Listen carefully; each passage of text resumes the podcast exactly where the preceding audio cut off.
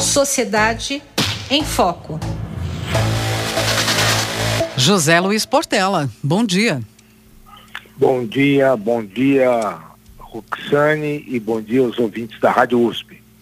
Muito bem, Portela, e nós também vamos, claro, nesta manhã repercutir o resultado das eleições do ponto de vista das políticas públicas, né? Ou das propostas, enfim, dos candidatos, haverá segundo turno. Então serão políticas públicas do ex-presidente versus propostas né, do atual presidente, enfim, é isso que o eleitor vai acompanhar no segundo turno. Sob esse ponto de vista, que recado o eleitor deu ou que falta ainda dizer para esse eleitor, né? Exatamente. O, se houve, digamos, um perdedor foi o esclarecimento das políticas públicas.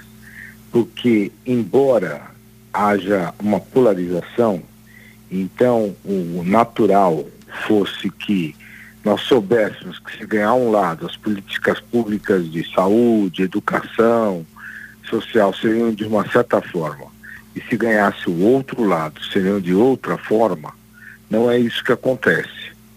Porque é, em ambos os casos, de um lado, há um improviso, né? De políticas e tal, e que você não sabe o que vai vir. Quer dizer, do, do lado do, do presidente, você tem a mistura de um discurso e algumas ações liberais com outras ações que têm total intervenção do Estado, uhum. né? como na questão dos preços dos combustíveis e tal, que é exatamente algo que não é liberal. Do outro lado, você tem do ex-presidente uma forma como ele conduziu as políticas de uma maneira genérica. Então você não tem a clareza de que como será a política. Você sabe que é uma política que tem um viés mais à esquerda, mais social, mais a favor da, a, da igualdade e tal, mas com um discurso genérico. E agora, como nós teremos que, é, como ambos vão ter que buscar a vitória, eles vão ter que derivar um pouco para buscar o eleitorado de sempre, tirar o eleitorado um, um do outro ou buscar o eleitorado é, nos, nos, votos dos candidatos é, que não foram para o segundo turno. E isso, esse, esses votos também são votos misturados, não são votos claros né? Nem todo eleitor de Ciro era um, é uma pessoa de esquerda. E mesmo isso no Brasil tem uma, uma confusão, porque às vezes a pessoa defende certas políticas mais sociais, ao mesmo tempo é conservadora em outros costumes. Uhum. O que nós não tivemos a clareza, e a gente acaba sempre discutindo isso, e estamos falando agora em uma questão técnica de políticas públicas, é que falta uma clareza no planejamento, no orçamento, da onde virá aquele recurso, porque às vezes as pessoas falam é, de um determinado recurso sem olhar o todo. Então eu falo, não, vou fazer isso com dinheiro de tal lugar, mas aquilo vai faltar para alguma outra coisa. Então não tem uma, uma discussão do orçamento como um todo, quer dizer, o sujeito olha o todo e ali tira o que ele pode fazer ao longo do tempo. Porque o primeiro ano, o ano de 2023, é, né, que é o ano, é, primeiro ano de exercício do próximo mandato, uhum. será um ano muito difícil por dois grandes motivos. Um, o orçamento está totalmente arrebentado. Arrebentado não só no sentido de falta de dinheiro, é, na verdade, existem buracos.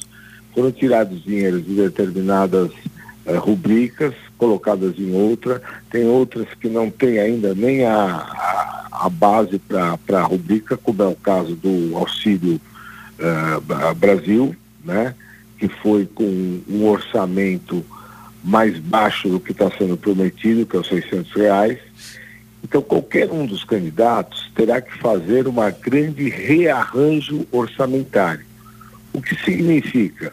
a base das políticas públicas que eles estão falando agora não é, não é, não é aquela com a, a qual eles vão lidar. Uhum. Então tem esse problema, planejamento, orçamento e depois não tem uma forma de implantação. Veja, você acha que o funcionário público que está lá, que vamos classificá-la num sentido weberiano, de alguém impessoal que vai executar com todo esforço a política que vier, seja do lado A, seja do lado B.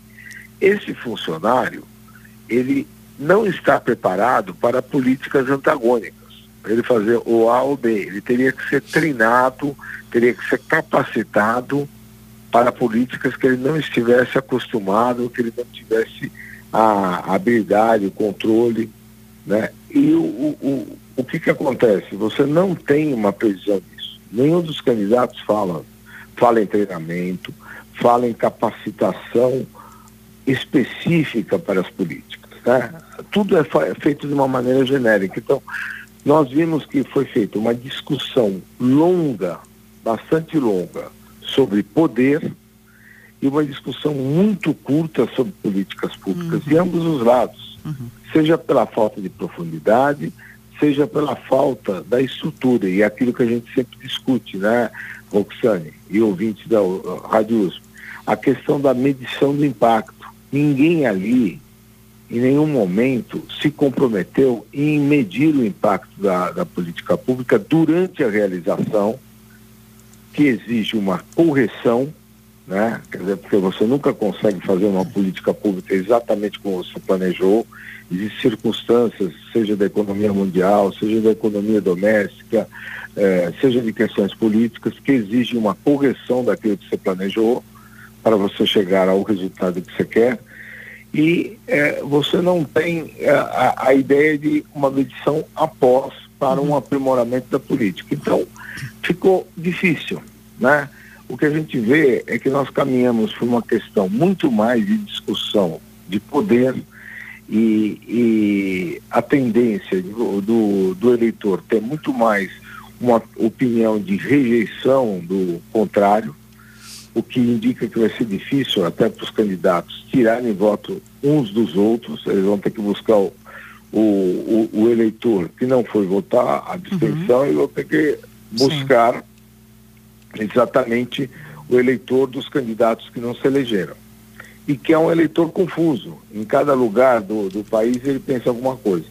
Então acho que nós tivemos uma derrota da esclarecimento das políticas públicas. Isso que tem sido o maior mal para o Brasil. Porque você não consegue ter um processo de políticas públicas bem discutido e você saber o que deu certo, o que deu errado, como você deve corrigir. Uhum. É, tá aí. O que você está dizendo para a gente é vai ter que aprofundar as propostas, vai ter que explicar direitinho o que é que precisa ser feito, o que deve ser feito. É essa uma das expectativas aí, portanto, para os debates que vão acontecer, para as discussões, enfim, é, é, que vão acontecer aqui, no segundo turno. Sim. É, isso agora há um ganho, né? Porque como é um debate agora de duas Direto, pessoas, é direto, você tem mais chance de discutir isso. Por uhum. outro lado, você não percebe a intenção deles, de ambos os candidatos, de discutir isso com força. É sempre isso parte para uma ação muito mais de costumes, de questões feitas uhum. ao passado, de, de questões de comportamento do outro, e não questões voltadas para a discussão. Ah, você implantou a política pública A e ela não funcionou por isso, por isso e por aquilo. E eu vou fazer B assim, assim, assado. Então, não tendo essa clareza, mesmo que tenha o debate, a gente corre o risco de continuar na dúvida. E o que nós precisamos evoluir é exatamente no avanço do esclarecimento das políticas públicas. Uhum. José Luiz Portela, doutor em História Econômica pela Faculdade de Filosofia, Letras e Ciências Humanas da USP, pesquisador do Instituto de Estudos Avançados da USP, com a gente aqui sempre às segundas. Muito obrigada, Portela. Boa semana. Muito obrigado, obrigado, uma boa semana para você, um grande abraço dos ouvintes da Rádio USP. Sociedade em Foco.